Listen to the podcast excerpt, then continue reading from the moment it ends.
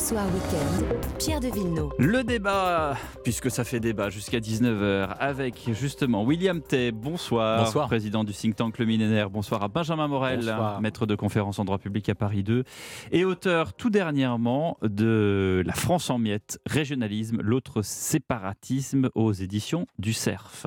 Alors je ne sais pas messieurs si vous écoutiez en coulisses l'interview de Ludovic Mendes qui, euh, avec Sacha Houlier et plusieurs autres députés Renaissance, planche sur la loi immigration qui va suivre la euh, réforme des retraites. Est-ce que c'est une loi à la hauteur, William T? Je pense que c'est une loi qui est plutôt technique, qui permet d'améliorer euh, l'efficacité de la politique migratoire française, mais ça oublie beaucoup d'enjeux. Le premier enjeu que je vois, c'est qu'en fait, on ne définit pas une vision sur la question migratoire. C'est-à-dire qu'on essaie d'apporter des réponses techniques alors qu'on a un problème stratégique en France. Le problème, c'est non pas le fait qu'il y ait de l'immigration ou pas, c'est qu'en fait, qu'est-ce qu'on veut faire, nous, de l'immigration et quelle immigration on veut accueillir en France? Je vais comparer la France à la politique plutôt américaine et plutôt anglo-saxonne. C'est-à-dire que les anglo-saxons considèrent qu'avec le déclin de leur niveau éducatif, ils doivent attirer les meilleurs talents étrangers, d'où qu'ils ont une politique cohérente en termes de- de- d'enseignement supérieur. Notamment, ils attirent les meilleurs talents venant d'Inde, de Chine, etc. Sinon, on veut faire une politique, euh, ce que moi je préconise, une nation d'industriels et de savants, et qu'on considère que notre niveau éducatif, notamment dans le primaire et le secondaire, ne nous permet pas d'avoir assez de talents, dans ce cas-là, on peut dire que l'immigration peut être une bonne chose venant de ces pays-là pour attirer les meilleurs talents du monde entier, afin que la France rayonne de nouveau et qu'on puisse pratiquer ce que j'appelle le nivellement par le haut plutôt que le nivellement par le bas.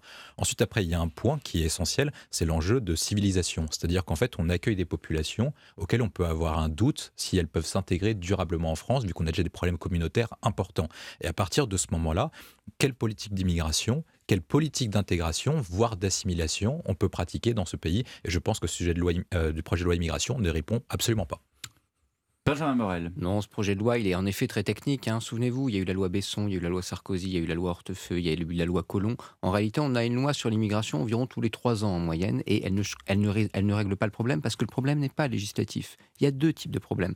Il y a d'abord le problème de l'immigration illégale, les OQTF, etc. C'est pas un problème de loi, c'est un problème d'exécution de la loi. Alors en effet, il faut être juste avec On Gérald en a parlé avec Ludovic Mendes, apparemment il y a des avancées Il y là-dessus. a des petites avancées, c'est-à-dire qu'on va peut-être passer, on va peut-être avoir quelques augmentations de quelques points de pourcentage Mm. dans dans l'exécution des OQTF. Et surtout, le, le- le- j'allais dire, Le le, rabotage des délais, Voilà, mais le problème, il n'est pas là. raccourcissement des délais. Le problème, c'est qu'aujourd'hui, on a des pays qui sont des pays d'origine qui ne veulent pas reprendre leurs ressortissants. Donc, vous pouvez raboter les délais, vous pouvez faire tout ce que vous voulez. Si les pays ne veulent pas les reprendre, eh bien, ils ne les reprendront Mais on ne pas. peut pas changer le droit. Enfin, on a souvent dit pourquoi est-ce qu'on ne change pas les accords qui ont suivi euh, les accords d'Évian après 62 en, Alors, Algérie? Il y a la question de l'Algérie, en effet, mais vous voyez qu'en Par Algérie, exemple. En Algérie, sur le gaz, on est concurrencé par l'Italie. Dans Mm. la plupart aujourd'hui de l'Afrique subsaharienne, vous avez les Chinois qui sont en embuscade. Il y a des questions de terrorisme avec d'autres pays. Et grosso modo, aujourd'hui, avec ces pays-là, eh bien, on a d'autres intérêts qui semblent passer devant l'intérêt de comment est-ce qu'on régule Mm. l'immigration. Donc, Mm. pour toutes ces raisons-là, on n'est plus en situation de force.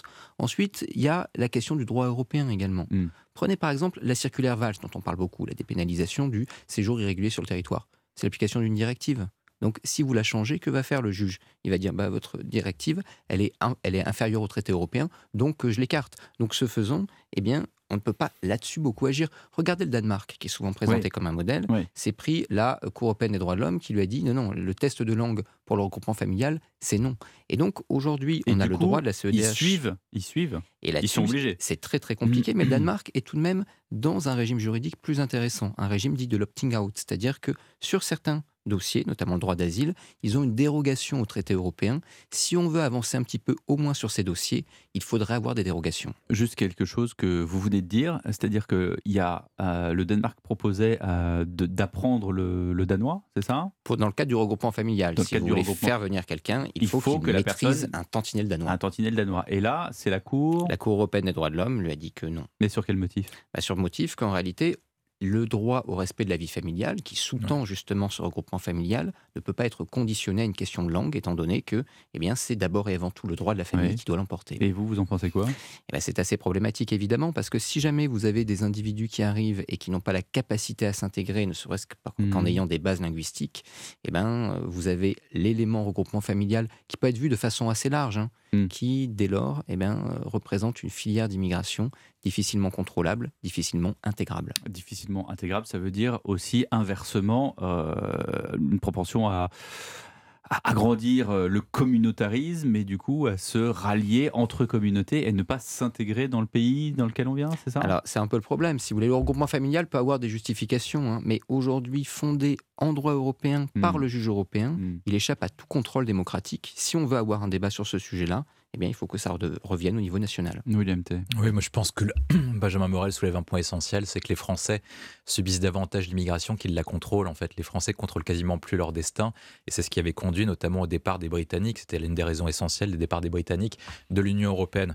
En fait, quand vous prenez la politique migratoire française, vous avez chaque ministre de l'Intérieur qui arrive et qui dit moi je vais réussir à maîtriser l'immigration. La vérité, c'est que la France est enfermée dans des carcans législatifs, réglementaires et européens qui l'empêchent d'agir concrètement. Quand vous prenez par exemple ce qui a été évoqué, dire que la France doit se mettre en conformité, c'est ce qui s'est passé, passé pardon, avec l'imam Hussein, avec l'article 8 de la Convention européenne des droits de l'homme qui impose un respect du droit à vie privée et, vie familiale. C'est-à-dire que vous avez un ensemble de, de points qui en fait empêchent le juge, qui empêchent l'action publique, l'action publique euh, des, des gouvernements. Et ça pose une question essentielle, c'est-à-dire est-ce que les gouvernements qui sont élus démocratiquement Mhm. peuvent appliquer une décision qui est souveraine? Mm. Si vous posez la question par référendum sur la question migratoire, il est vraisemblable qu'on arrive à un résultat entre 60 et 70% Et donc, ça pose un véritable point démocratique. Moi, je pense qu'il faut agir sur trois points essentiels. Le premier, c'est de faire en sorte de d'affronter le- les règles européennes. Et je pense qu'on a un, un phénomène qui est très intéressant, c'est qu'en fait, il y a une grande partie des pays européens qui sont davantage d'accord avec la France Mhm. qu'avec la position allemande. Je pense aux pays du Visegrad, Mhm. aux pays du Sud, notamment avec l'Italie de Mélanie, et davantage des pays du Nord qui ont changé de coalition, alors que ce sont des pays davantage sociodémocrates qui sont plus proches de la ligne allemande. Le deuxième point essentiel, c'est de changer la législation. C'est-à-dire qu'il faut faire en sorte de pouvoir maintenir des efficacités en termes migratoires. Et ça suppose sur plusieurs éléments. Un, je pense qu'il faut changer le principe français qui est, quand vous venez sur le territoire français, vous dites que toutes les personnes qui viennent illégalement sur le territoire n'ont droit ni à un titre de séjour, ni euh, d'être naturalisées, ça devient illégal. Ça, ça- ça suppose ensuite, après, qu'ils fassent des demandes d'application dans ce que j'appelle des hotspots, c'est-à-dire qu'en fait, ils fassent des demandes d'application d'entrée sur le territoire français, dans des terri- dans les, soit dans nos ambassades dans les Mhm. pays étrangers, Mhm. et si le pays n'est pas sûr, ils, se, ils vont dans le pays le plus sûr. Et il y a un troisième point, c'est qu'il faut revisiter les accords bilatéraux qu'on a passés avec certains pays, notamment les pays du Maghreb, qui concernent 45 à 55% de notre immigration légale et illégale. Benjamin Morel. Oui, il faut faire attention, je dirais, à cette sorte de mythe du référendum sur l'immigration. Aujourd'hui, on est toujours dans cette idée que si on faisait un référendum sur l'immigration, eh bien, ça changerait tout. D'abord, d'un point de vue constitutionnel, aujourd'hui, c'est pas possible parce que l'article 11 ne le permet pas. Et ensuite, ce que j'évoquais tout à l'heure, c'est-à-dire que si vous faites un référendum sur l'immigration, c'est merveilleux, vous avez une loi. Mm. Que va faire le juge? Mm. Il va écarter la loi et appliquer le traité. Et je rejoins totalement William. Si jamais on n'a pas sur ce sujet une vraie réflexion européenne, soit on considère qu'il faut faire évoluer les, les lou- les règles au niveau de l'Union européenne. Arrêter d'avoir un Frontex qui, en réalité, aujourd'hui, fait plus de l'assistance humanitaire que la garde frontière.